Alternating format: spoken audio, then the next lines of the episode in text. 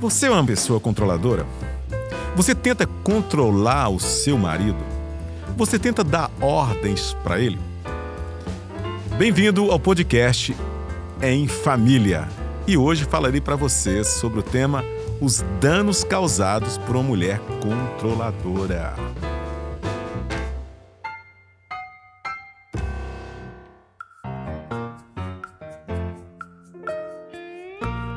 Se você gosta de manipular, se você gosta de impor, se você gosta de controlar, é bem provável que o seu marido é uma pessoa fraca. Talvez não soe bem ouvindo o que acabei de falar, mas certamente o seu homem optou em casar por você porque a mãe dele é uma pessoa parecida com você. Você é aquela que gosta de impor sobre esse homem? Você é aquela, aquela que gosta de tomar decisões para esse homem? Você é aquela que age sem informar a esse homem? É bem provável que você seja uma mulher bem forte, talvez viril e até controladora. Se você é uma mulher viril, certamente o seu homem não é um homem viril. E isso, mais cedo ou mais tarde, vai afetar diretamente o seu casamento. Observe agora quem é que está olhando para vocês dois: sua filha e o seu filho ou talvez os seus futuros filhos. E que modelo esses meninos vão seguir? Se você tem uma filha, certamente ela vai seguir os seus passos. Se você tem uns meninos ou um menino, certamente esses meninos seguirão os passos do pai. Se você é uma mulher controladora, isso vai afetar diretamente o seu casamento a médio ou a longo prazo. A princípio, quero destacar que você tem tido um prazer enorme em controlar, em se impor e decidir fazer. Você tem tido um gozo. Gozo é sinônimo de satisfação, de prazer. Porque tudo acontece porque você determina e você às vezes se gaba dizendo: se não fosse eu, não teríamos mudado. Se não fosse eu, não teríamos comprado esse carro. Se não fosse eu, não teríamos viajado. Se não fosse eu, não teríamos casado. E você se sente toda realizada, toda feliz. E é claro, você só conseguiu fazer tudo isso porque você casou com este homem. E esse homem foi treinado para ser um homem mandado. Certamente a mãe desse seu marido parece com você. Puxa vida, você não queria ouvir isso, né? Você talvez se pareça muito com a sua sogra. Não tem problema em ser uma mulher forte, não tem problema em ser uma mulher que tem uma energia como você tem, mas a questão é como você tem usado toda essa energia. Você hoje tem um prazer em fazer o que você tem feito, em viver como você tem vivido e até controlar o seu marido e as coisas nessa casa. Mas eu quero te afirmar e garantir para você que você vai se cansar. Esse lugar não é um lugar que Deus criou para você ocupar. Esse lugar é um lugar que ele criou para que o homem ocupasse. O homem deveria ser aquele que deveria estar à frente, assumindo a dianteira, te protegendo, realizando é, contratando, lutando por essa casa e por esse casamento. Certamente, se você casou com esse homem, é porque esse homem te completa e ele também tem completude ao se relacionar com você. Mas vamos agora pensar nos filhos. Se você é uma mulher forte e tem meninos, esses meninos serão meninos fracos. São meninos que casarão com mulheres fortes e essas mulheres fortes estarão mandando nesses meninos em um determinado momento da sua vida. Já se você tem meninas, essas meninas serão mulheres poderosas, mulheres fortes que mandarão nos seus maridos. Agora, cá entre nós, é isso que você queria para suas filhas? Mandar nos seus maridos? É isso que você queria para os seus filhos serem mandados por suas mulheres? Se a resposta for negativa, está na hora de você rever tudo e tomar uma nova direção. Nós encontramos a história de Jacó, que aliás, Jacó era um jacu, não é verdade? Ele foi criado pelos pais, mas parece que ele foi criado debaixo do rabo da saia da mãe dele. Jacó foi um menino fraco, um adolescente fraco, uma criança fraca, e tornou-se um homem fraco.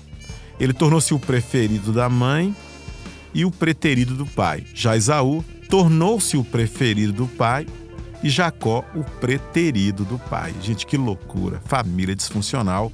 Nós encontramos onde? Na própria Bíblia Sagrada. Num dado momento, Jacó recebe a ajudinha da mãe para que ficasse com a herança do irmão e foge.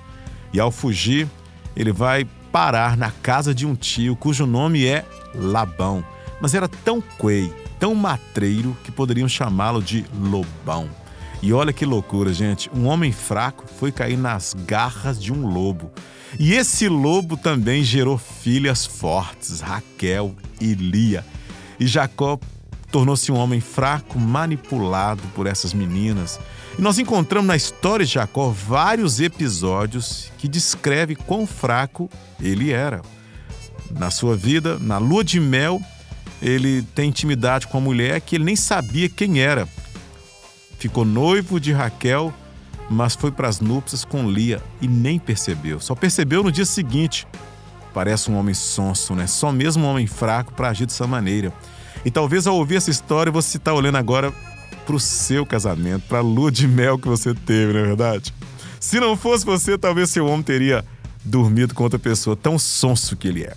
Jacó não só fez isso, mas Jacó então trabalha por Raquel e depois eles contraem núpcias e assim eles ficam naquela, naquela redondeza ali, ao lado da influência negativa de Labão. Labão mandava e desmandava naquelas famílias. Jacó então fica rico e depois de tornar-se rico, dono de muitas coisas, animais e propriedades, ele resolve voltar. E curiosamente, ele coloca todo mundo na frente.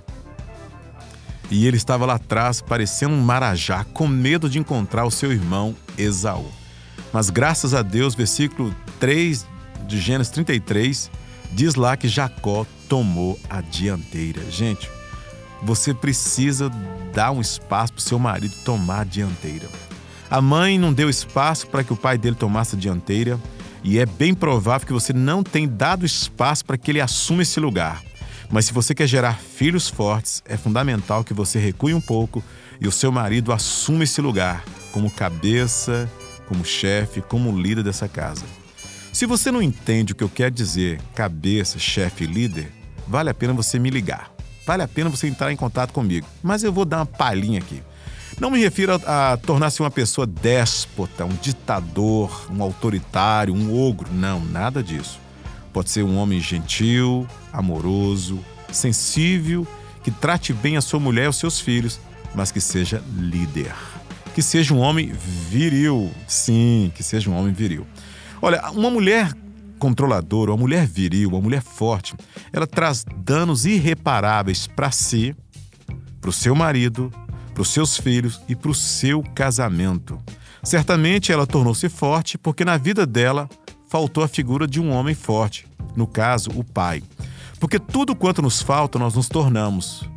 Se você então vem de um lar onde seu pai era um homem ausente, certamente sua mãe era uma mulher bem ativa, forte e viril. Daí, tornar-se uma mulher viril e talvez controladora. Mas na altura do campeonato, no meio desse podcast, quase para o final, eu imagino que você já esteja cansada. Cansada de observar o que tem que ser feito nessa casa, cansada de observar o que precisa ser realizado nessa casa, cansada de fazer aquilo que você não deveria fazer, porque simplesmente o seu marido acomodou no lugar onde ele se encontra está na hora de você dar guinada. Está na hora de você deixar essa responsabilidade para ele e assumir o seu lugar. Esse é o desejo de Deus. Fazendo assim, você vai inspirar a sua menina e inspirar os seus meninos também. Fazendo assim, você vai encorajar o seu marido a assumir esse lugar, lugar que Deus permitiu e criou para que ele assumisse. Talvez você não percebeu, mas para que você se torne uma mulher realizada, você não pode ser essa mulher viril. Para que seu homem se torne um homem realizado, ele não pode ser um homem fraco. Então, converse com seu marido sobre isso.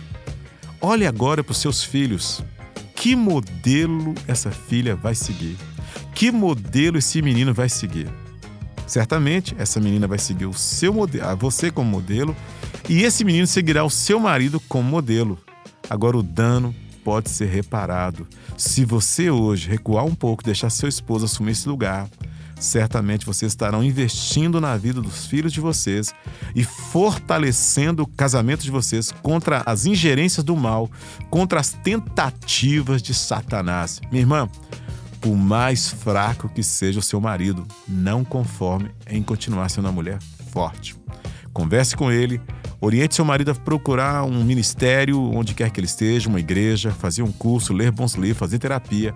E esse homem vai ter tudo para assumir esse lugar e você vai viver uma vida melhor. Porque você não tem a mesma estrutura física, consequentemente você se cansará. E ele já tem uma estrutura física e, consequentemente, não se cansará assumindo esse lugar. Para você então não desista desse homem, muito menos seu casamento, reavalie a sua vida matrimonial hoje. Você é mulher controladora?